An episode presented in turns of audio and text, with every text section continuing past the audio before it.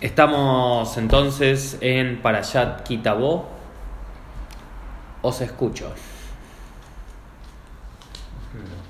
26.6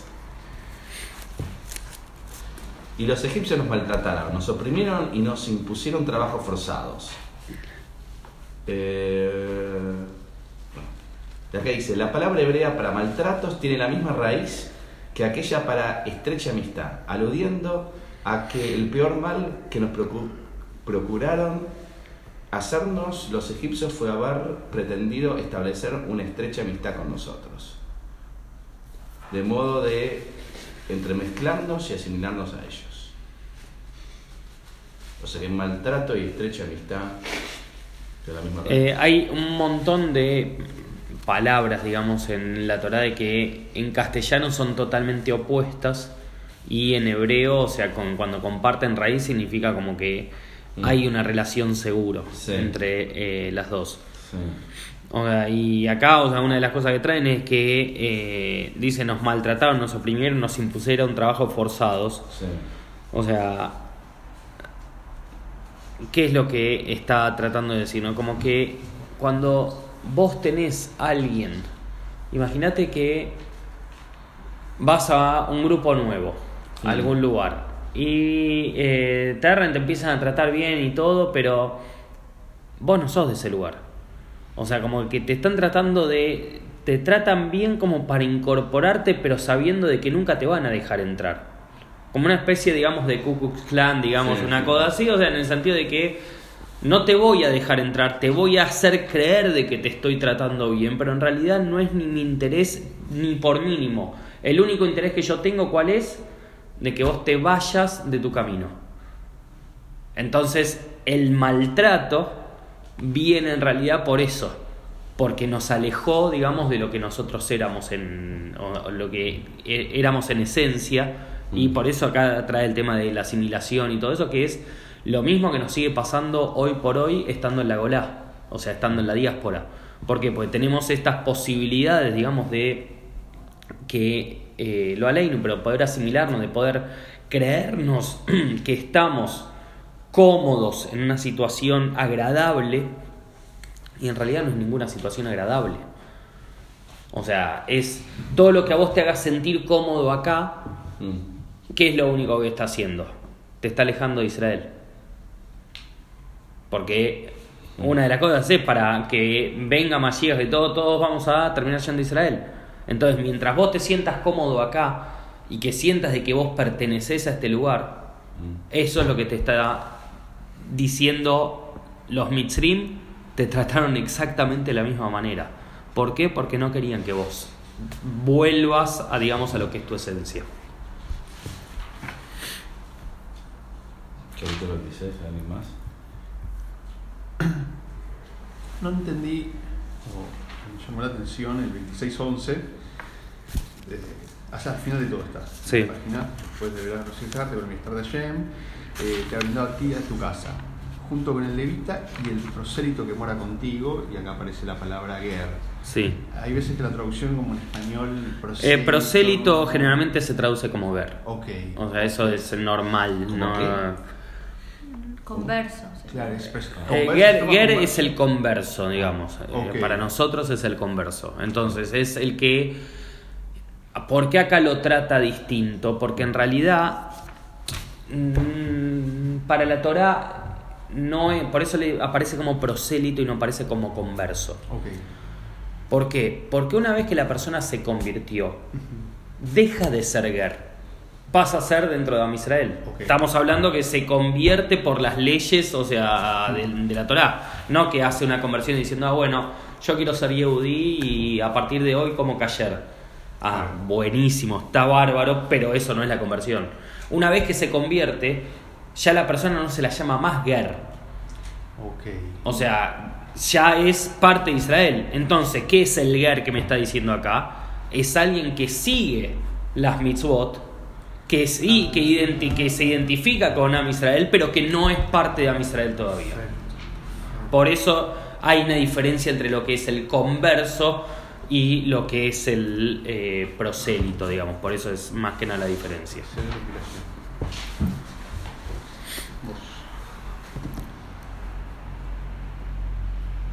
¿27 a 23? ¿Puede 27 a... 20. No, para, para, haciendo muy bien. sí, pero puede ser.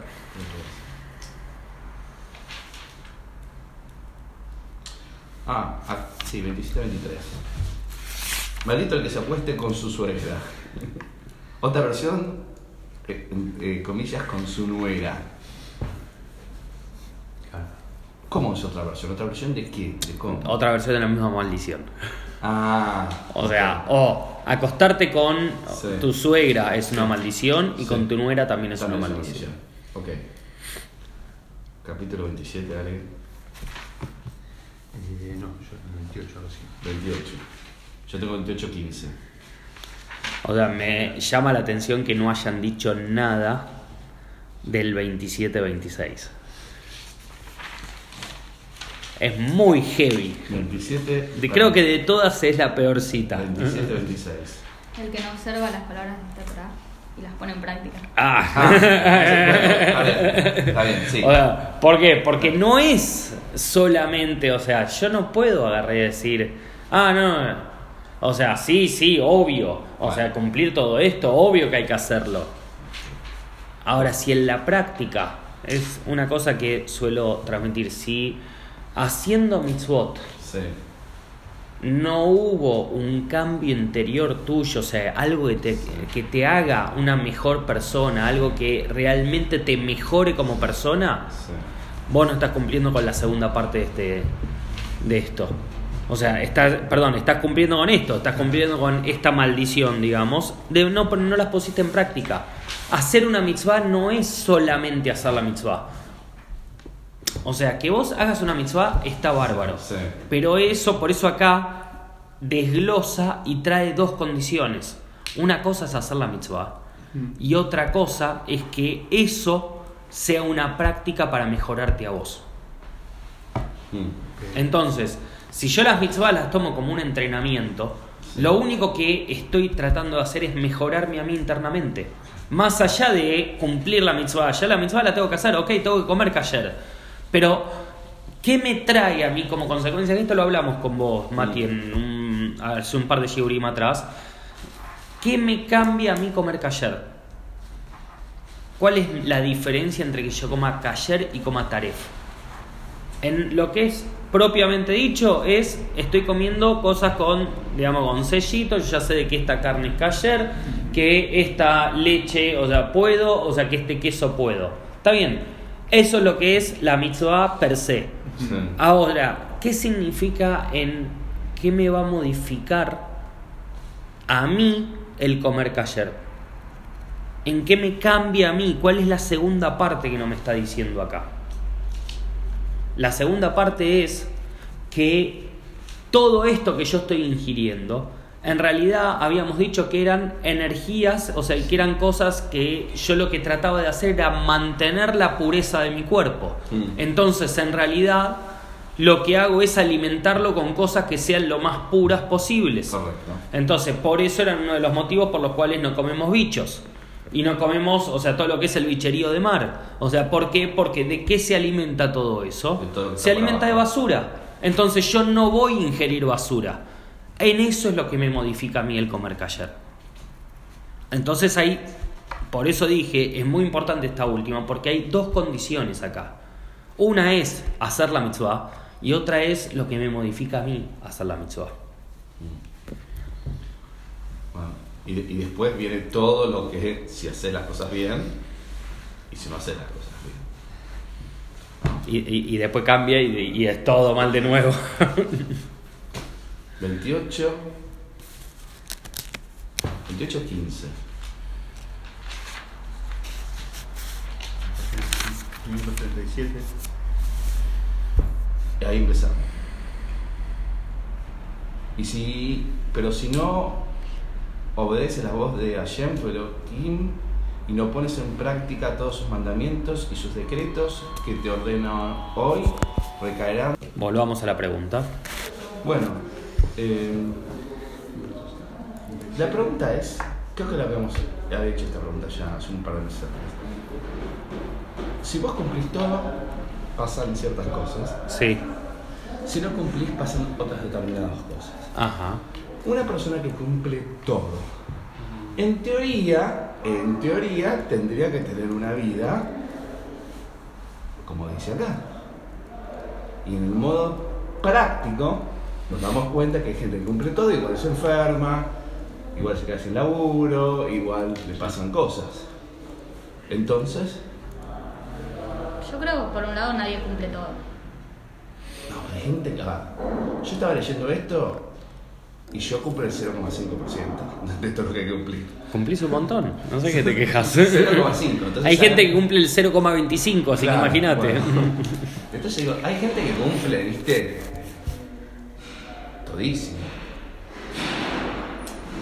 Muy, es muy simple el análisis que estoy haciendo, lo, lo entiendo, pero Ahora, la pregunta mía es, y la- a la persona esa se enferma sí. y no le va bien económicamente. Correcto. Y, o sea, y todo esto que vos Sí. dijiste, ¿y la persona se pone mal por todo eso?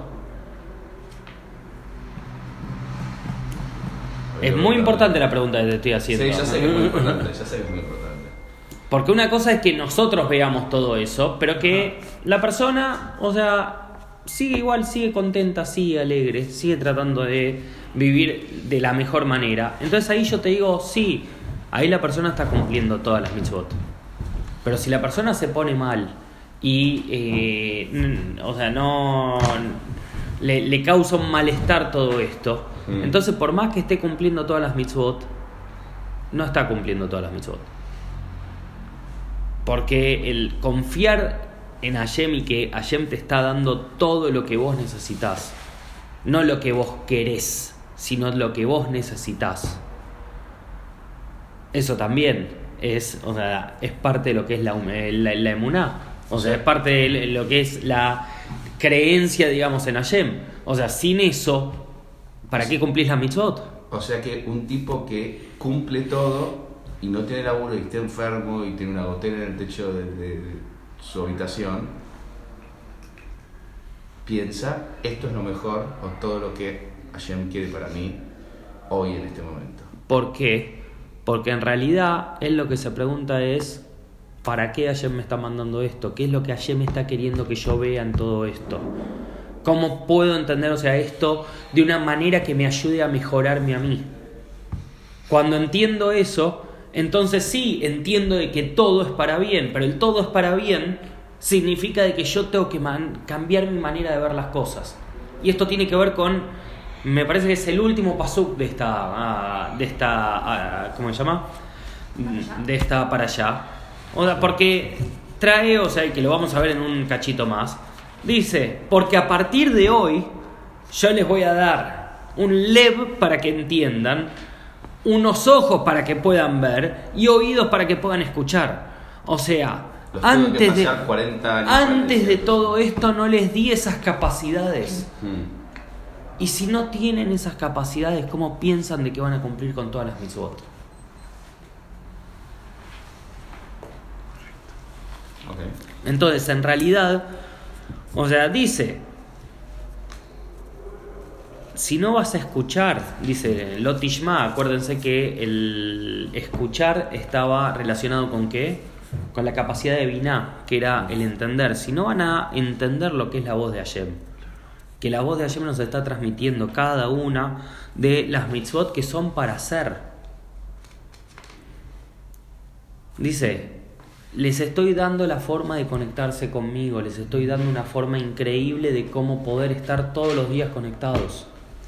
Si ustedes no entienden eso, no están entendiendo lo que, o sea, yo estoy tratando de transmitirles. Entonces ahí sí, dice, te van a alcanzar, digamos, todas las maldiciones. Puede ser que ¿Por qué? ¿Por qué? Un segundito, porque con Mati lo habíamos visto un poquito de esto. Pero en realidad, ¿por qué me van a alcanzar todas las maldiciones? Porque yo no tengo la capacidad de ver lo distinto. Yo no puedo ver la braja en todo eso. Entonces, ¿qué es lo que voy a ver? Voy a ver la clalá, voy a ver la maldición. En realidad es lo que decíamos otra vez, o sea, yo puedo ver que algo es bueno o malo y si yo me conecto con tratar de entender por qué eso es bueno o para qué eso es bueno lo que me está pasando, Estoy tratando de conectarme con la brajá. Si yo entiendo que lo que me está pasando es malo, me estoy conectando con la maldición. No hay bendición ahí oculta. Porque yo me estoy, estoy decidiendo conectarme con la maldición. Entiendo. Es dificilísimo. Obvio. Pero es eso, pero Sí, eso sí, sí, es lo que significa el hacer las mitzvot. Porque cuando estás sin laburo, enfermo con la gotita que te cae del techo, eh, Es la misma, es la misma que, eh, que pasa cuando o sea, estamos hablando en Elul, o sea que es el mes de la Teshuvah, o sea, es el mes del retorno a. Sí. Y claro, cuando está todo bien, te pueden pasar dos cosas. Te puede pasar de, bueno, está todo bien, no necesito nada, no necesito a nadie. Lo aleino, no necesito a Shem. Entonces, o sea, Vimos pasar a la irreverencia esa. Que decía, no vayas a pensar que todo esto es por vos. Bueno, es eso, No, no- además de todo, canchero, pero... claro. Sí. Me puede pasar eso, o puede pasarte que cuando la gente se suele acercar a Shem. Cuando Está estás ahí jodido. Cuando está mal. Cuando está mal, ¿por qué? Porque dice, bueno, está todo tan mal Claro. que por lo menos o sea, me acerco a Shem para ver si puedo cambiar la cosa. Correcto. O sea, pero en realidad, o sea, es como que cuando estuvo todo bien, no te acordaste de que Hashem te puso no, en todo bien. Ah, bueno, está bien, ahora te pongo todo mal para que te acuerdes por lo menos de, o sea, que podés estar conmigo. Entonces, o sea, es siempre la mirada que nosotros tenemos. Cuando nosotros queremos ver para bien, lo vamos a ver para bien. Cuando queremos verlo para mal, lo vamos a ver para mal. Pero esa es parte, ahí sí, era lo que hablábamos Mm. en el otro shiur que decíamos lo del libre albedrío. El decidir cómo me voy a parar frente a eso, eso es libre albedrío. Decía Rami.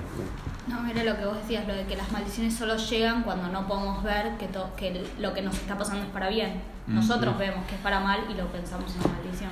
Eh, la otra vez veíamos en la para allá Re que decía Re Natati eh, Livneihem et Abraha. Miren, eh, pongo hoy frente a ustedes la bendición y la maldición. Literal lo que dice ahí. Ahora, eh, Klala viene de qué palabra, o sea, que comparte llores, digamos, con la palabra kalal. ¿Y kalal qué significa? Brillante. Entonces, en realidad, hay algo que está oculto ahí adentro, hay algo que puede brillar mucho más de lo que nosotros pensamos. Lo que pasa que es como cuando nosotros estamos dentro de la oscuridad y viene mucha luz de frente, ¿qué es lo que hacemos? Entrecerramos los ojos porque es como que nos, nos va a cegar. Eso es lo mismo que la clalá. Es una bendición de tal magnitud que te termina cegando y vos pensás que no lo es. Clima muy chico para tanta luz. ¿Eh? Clima muy chico para tanta luz. Clima un chico para tanta luz es una buena manera de verlo, es eh, entender de que si de golpe tengo tanta luz y yo lo que estoy haciendo es disminuir porque necesito que pase una cantidad de luz porque si no me destruye, Mm. entonces en realidad me estoy conformando con algo muy poco dentro de todo lo mucho. Y eso es la maldición, algo muy poco dentro de todo lo mucho.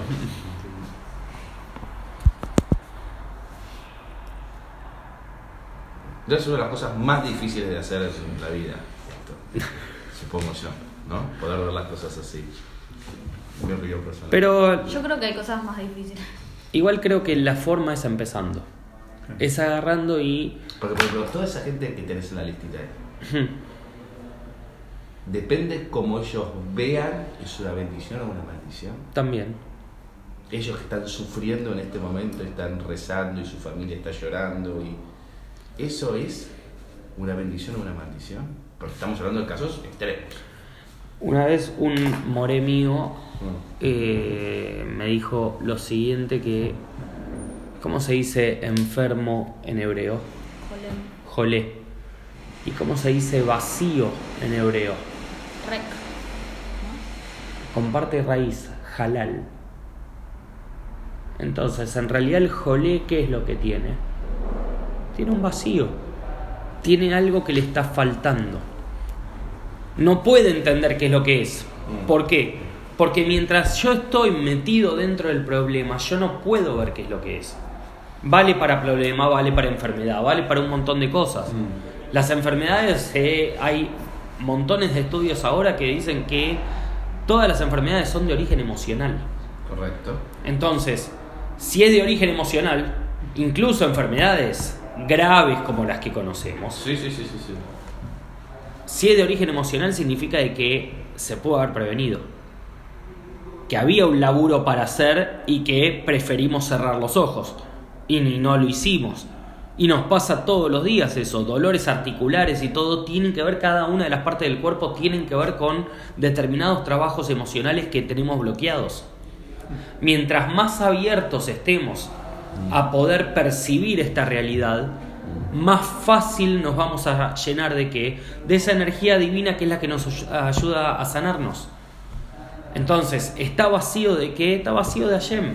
O sea, y puede ser la persona con más fe, con más emuná que vos conozcas. Y sin embargo, hay una parte que permanece halal, que, me- que permanece jolé. Vacío. Entonces, o sea, por eso está enferma en realidad, porque tiene un vacío que viene desde ese lado, de sentir la ausencia de Hashem. O sea, que en realidad no se siente plena porque, o sea, no está siendo completamente llenado por Hashem. O sea que comer calle y no usar el celular en Shabbat no alcanza. No alcanza, no alcanza. Por eso era lo que decíamos, que si no te cambia en algo a vos, estás haciendo la mitad de todo eso. O sea, por eso dije, no es que está mal Sí, sí, sí, sí. hacer mitzvot. Está mal pensar de que solo haciendo mitzvot, Con esto ya con está. eso ya está. Sí. Está bien.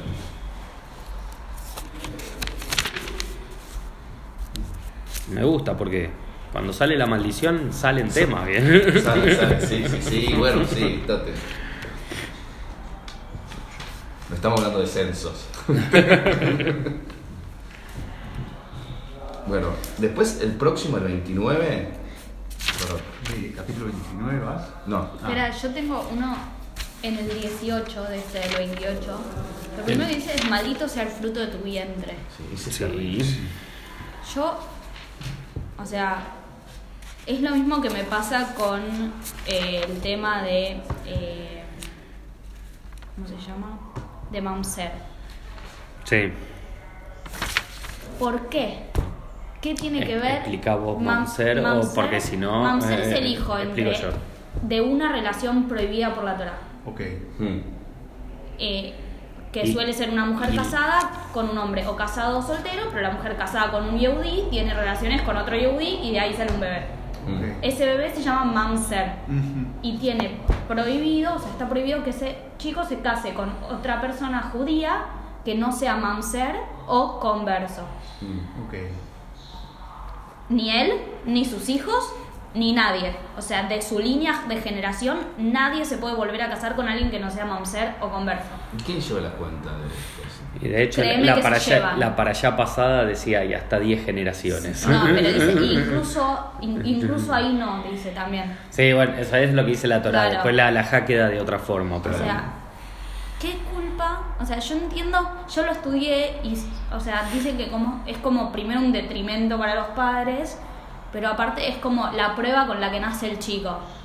Pero, o sea, al final viene el hijo con una culpa de los padres que no puede arreglar. ¿Mm? Ni él, ni sus hijos, ni sus nietos, ni nadie. Y lo mismo acá, maldito sea el fruto de tu vientre.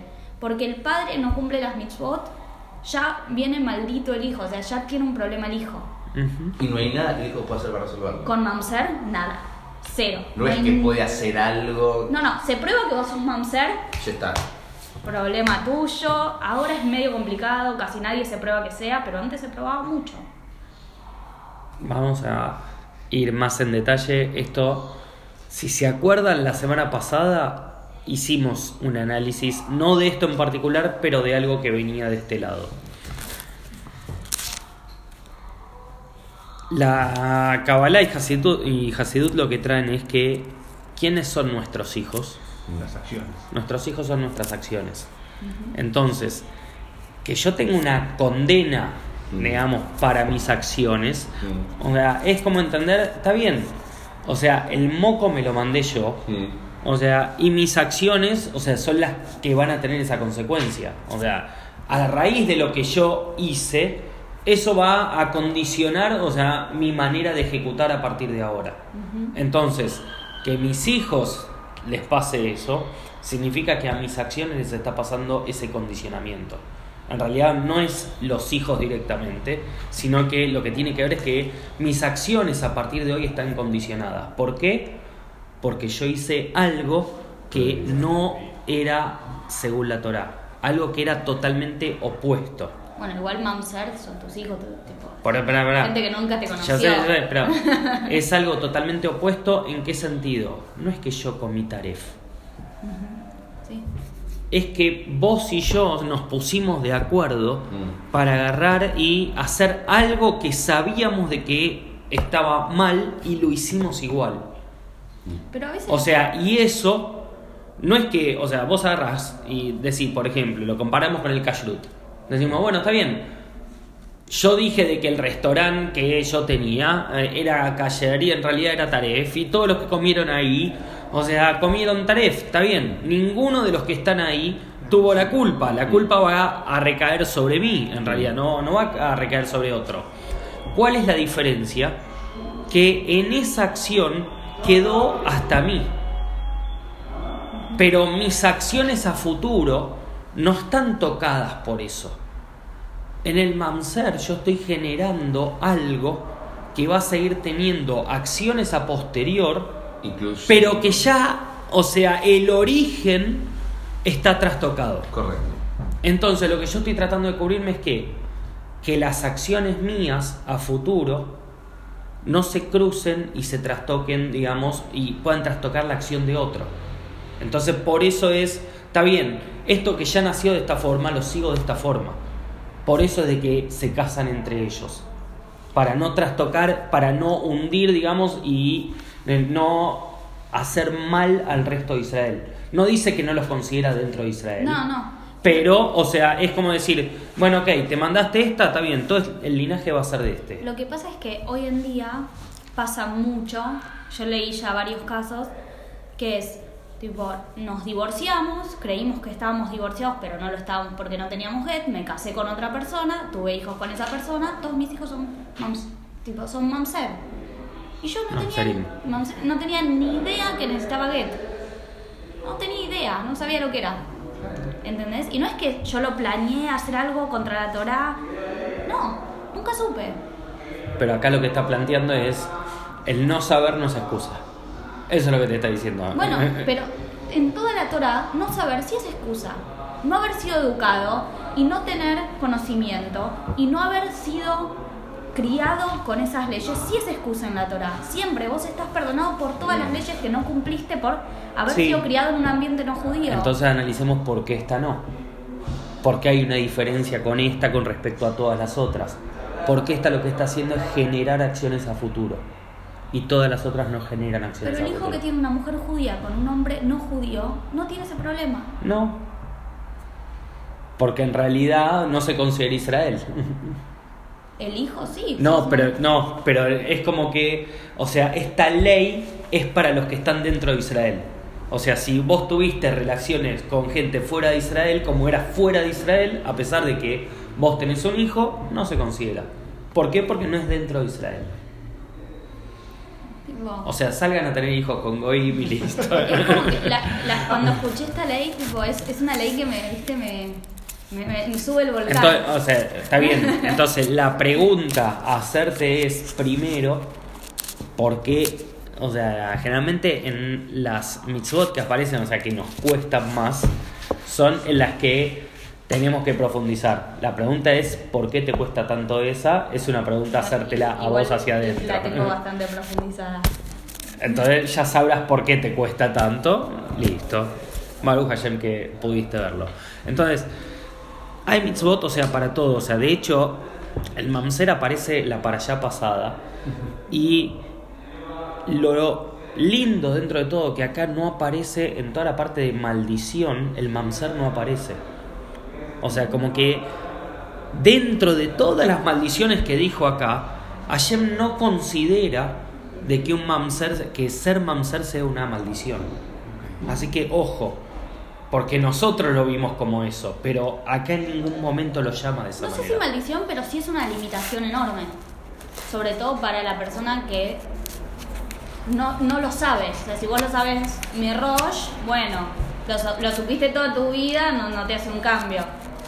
Bueno, pero, Pero, o, o sea, sea- el, el tema es, si la base de todo es la familia, cómo hiciste esa familia es lo que son los designios para cómo sigue todo eso. En, en un- y hubo un caso hace dos años, tipo que fue explosión.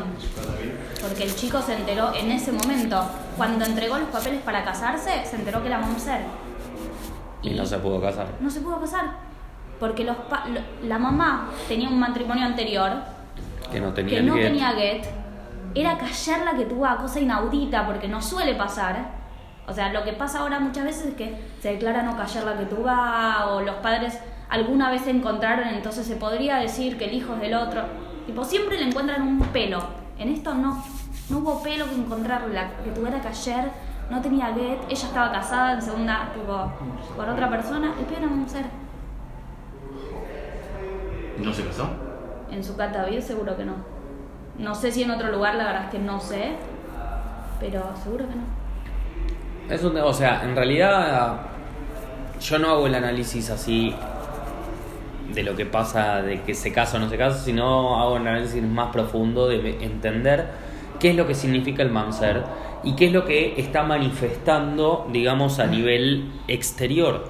O sea, y está tratando de decirte, flaco, o sea, te mandaste, o sea, algo que no solamente te afecta a vos, afecta más que nada a todas tus acciones y todas las acciones que van a derivar de esas acciones. Y cuando la cosa ya fue mal parida, digamos, desde el principio, o sea, eso no, no dice que va a haber una teyuga a, a posterior. O sea, porque en realidad lo que vos hiciste, o sea, era, fue, o sea, es como entender de que hay ciertas leyes, hay leyes que, o sea, se castigan, digamos, con la pena de careta, o sea, de degollar. Pero hay leyes de que tienen que ver con la pureza familiar y que son mucho peores todavía. Y esto de la pureza familiar se ve mucho en el tema del mamser. O sea que cuando vos no mantuviste la pureza familiar, entonces sí, vas a quedar marcado. O sea, cuando eh, Caín mata a Abel, le dice, o sea, vas a tener la marca, digamos, de la muerte en tu rostro. Está bien, o sea, ahí o sea, lo vimos a modo figurativo. Este es el modo, o sea, práctico de cómo tenés la marca, digamos, y cómo perdura la marca. ¿Por qué? Porque hay ciertas cosas de que Hashem, o sea, no es que no las perdona, pero entiende de que hay cosas de que no, no se pueden dar. ¿Por qué?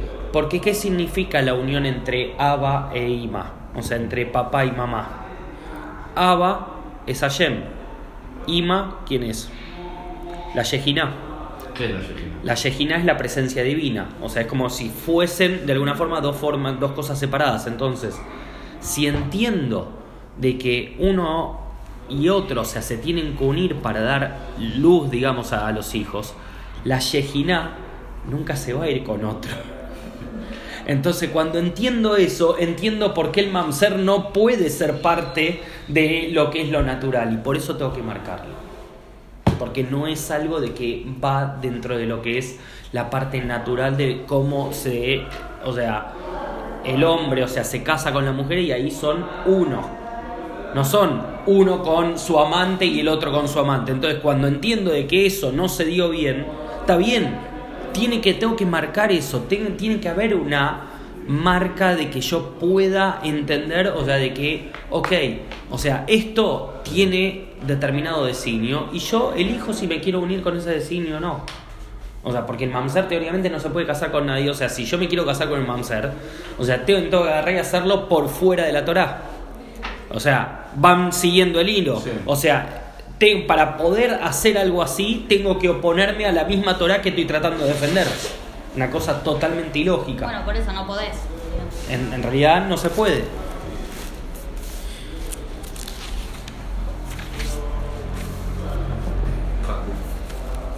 Eh, 28, 27, 28, 27. Con las llagas ardientes de Egipto. Sí, es O el forúnculo de Egipto. Es terrible.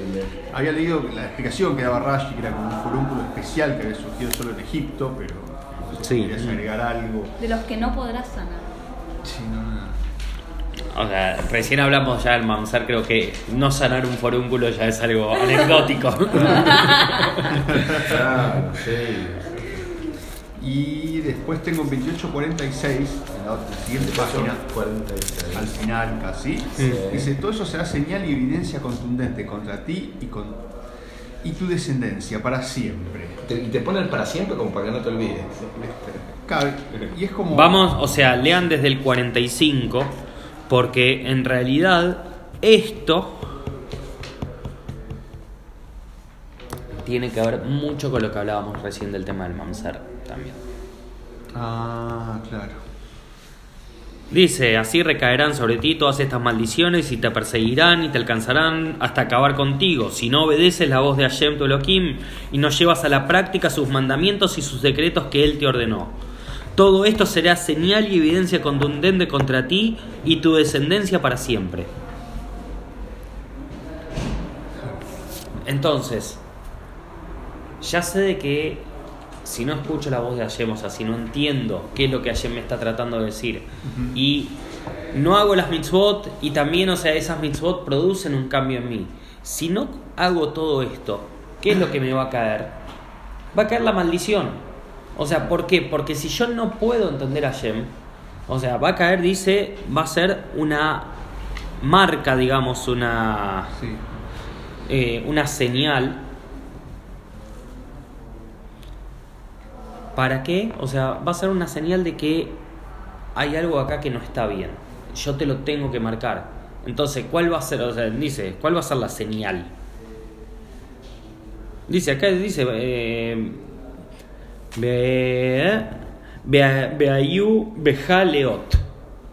¿Cuál es la señal acá? O sea, se supone que la señal es algo de que yo veo, o sea, algo, no sé, tiene una marquita acá, tiene, no sé, la ceja partida. O sea, tiene un algo que yo lo puedo ver. Entonces, ¿qué significa? Claro, vos lo podés ver, pero... Y con, con- con alegría y con bondad de corazón cuando todo era abundancia. O sea, cuando le estabas pasando bien, Claro, no te acordaste. Es lo que decíamos antes, Sí, cuando sí, sí. si en las buenas no Sí, te acordaste, sí. o sea, en las malas no vengas a buscarme. Correcto. Igual Igual es una. Quédense tranquilos porque eh, Hashem, o sea, siempre está con nosotros, o sea, siempre quiere, y más en el mes de Elul. O sea, en el mes de Elul es un mes ideal, digamos, para hacer teshuvah. O sea, hacer teshuvá después de que sufriste es uno de los siete niveles. igual. Sí, pero, o sea, no es que es despreciable, nada por No, Cada digo uno es un sea, nivel digo que es, distinto. es un nivel de teshuvá, es, par, es un- O sea, está considerado el- igual teshuvá. El, el- uno de los máximos es hacerlo por amor directamente, o sea, porque, ah, quiero a Shem, listo, hago teshuvah y, y se acabó. O sea, obviamente, entender que es teshuvah, o sea, lleva un poco de tiempo. Teshuvah no es solamente, ah, amo a Shem y listo. No, no, o sea, requiere o sea, arrepentirte de lo que hiciste, comprometerte a no volver a hacerlo y ante que se te presenta esa situación nuevamente, no hacerlo. O sea, requiere las tres cosas.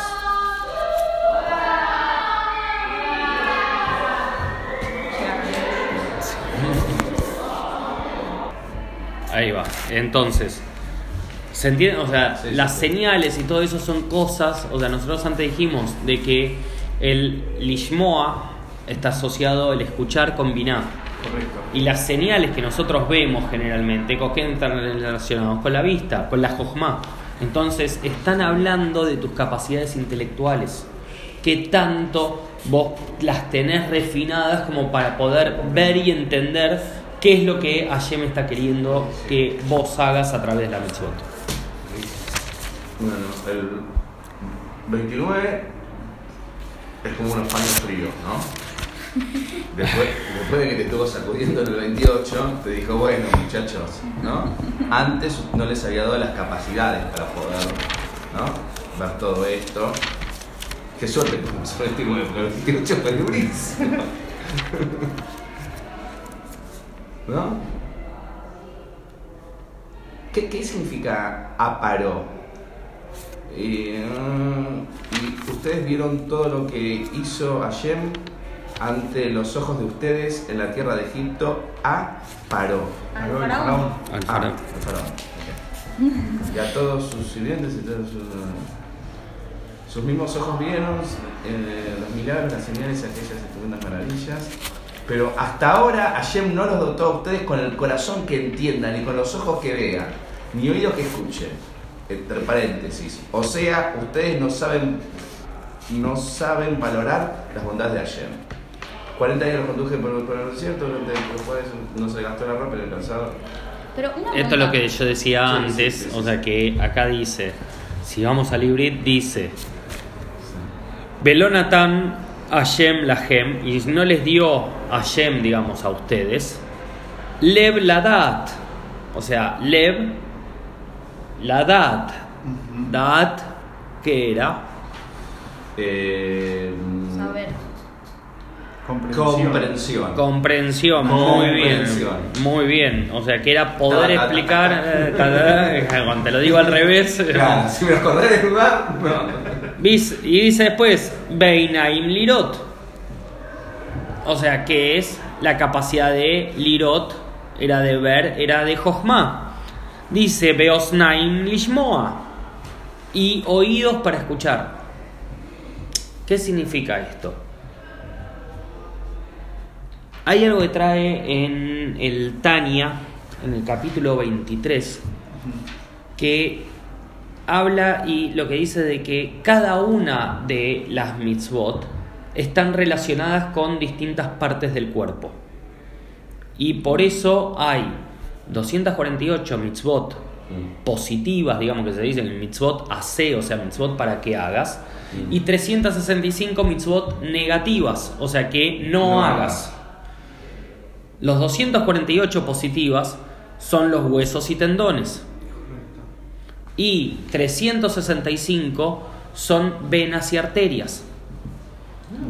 Entonces, lo que trae en el Tania, digamos en este capítulo, dice de que, que nosotros hagamos las 248, esas positivas, en realidad son, o sea, nosotros estamos hechos hechos por la voluntad del rey, por la voluntad de Hashem. Entonces, cada uno de esos órganos lo que están transmitiendo es una mitzvah.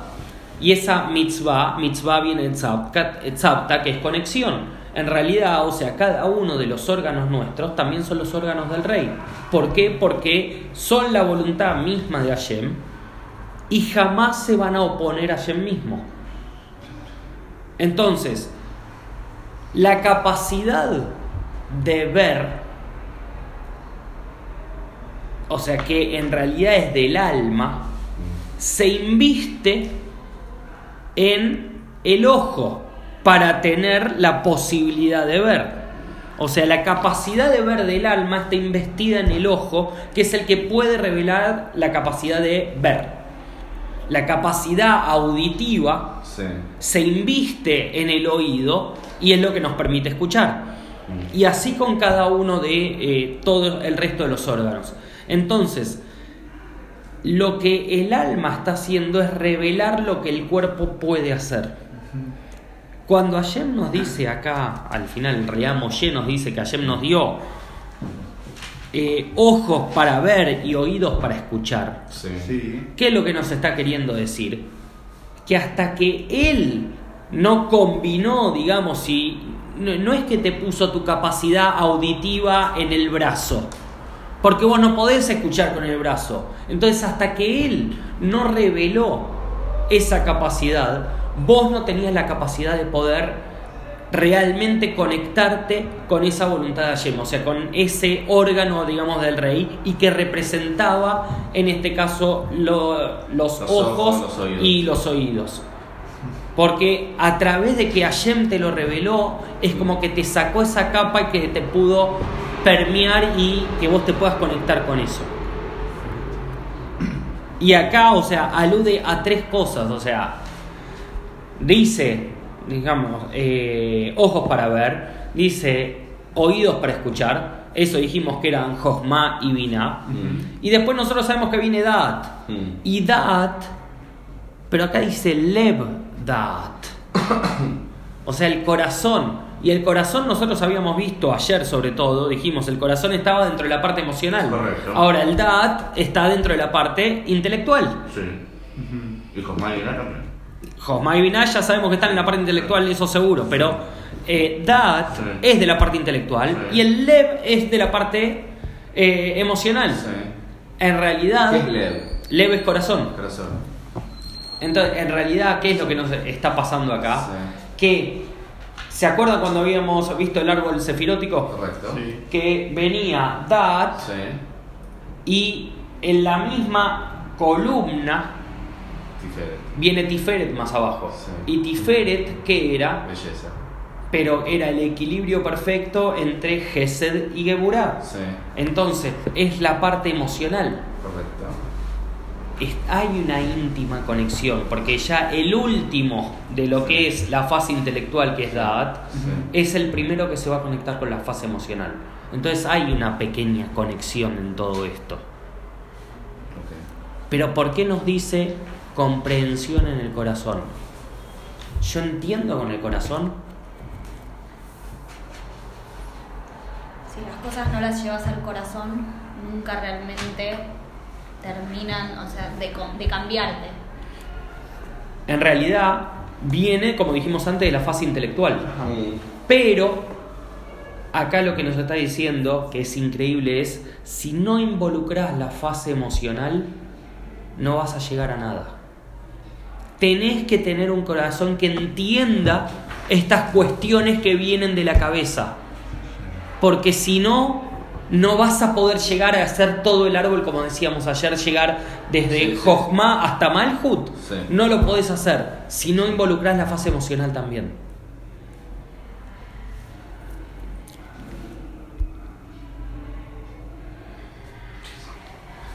Yo sé un montón de cosas. Dije, es una para allá que es cortita, pero que Pero tiene. es- es- te, te- te- te sacude esta. Pero, o sea, de las cosas más lindas, o sea, aparecen, Sí. es verdad, dice un montón de Sí, maldiciones, sí. pero el verlo como maldición o, bendición depende de nosotros. Y la para allá esta en todo momento te recalca eso, de que según como vos lo veas. Y termina, pum para arriba. Observa las palabras de esta alianza y llévalas a la práctica para que tengas, tengan éxito en todos. Dice, Ta'asun es eh, de Ta'ase, es todo lo que hagas. Todo lo que hagas. Entonces, ¿cuál es, digamos, aparte dice, eta brit azot, o sea, esto es un pacto entre nosotros. ¿Cuál va a ser el pacto? ¿Que vos vas a hacer mitzvot? Mm. No, esa es la mitad del pacto. Claro. Que vos vas a hacer mitzvot y que eso te va a cambiar y te va a convertir en una mejor persona, ese es el pacto entre nosotros. Entonces, si vos entendés eso, todo lo que vos hagas va a tener braja. Amén. Y ahí sí.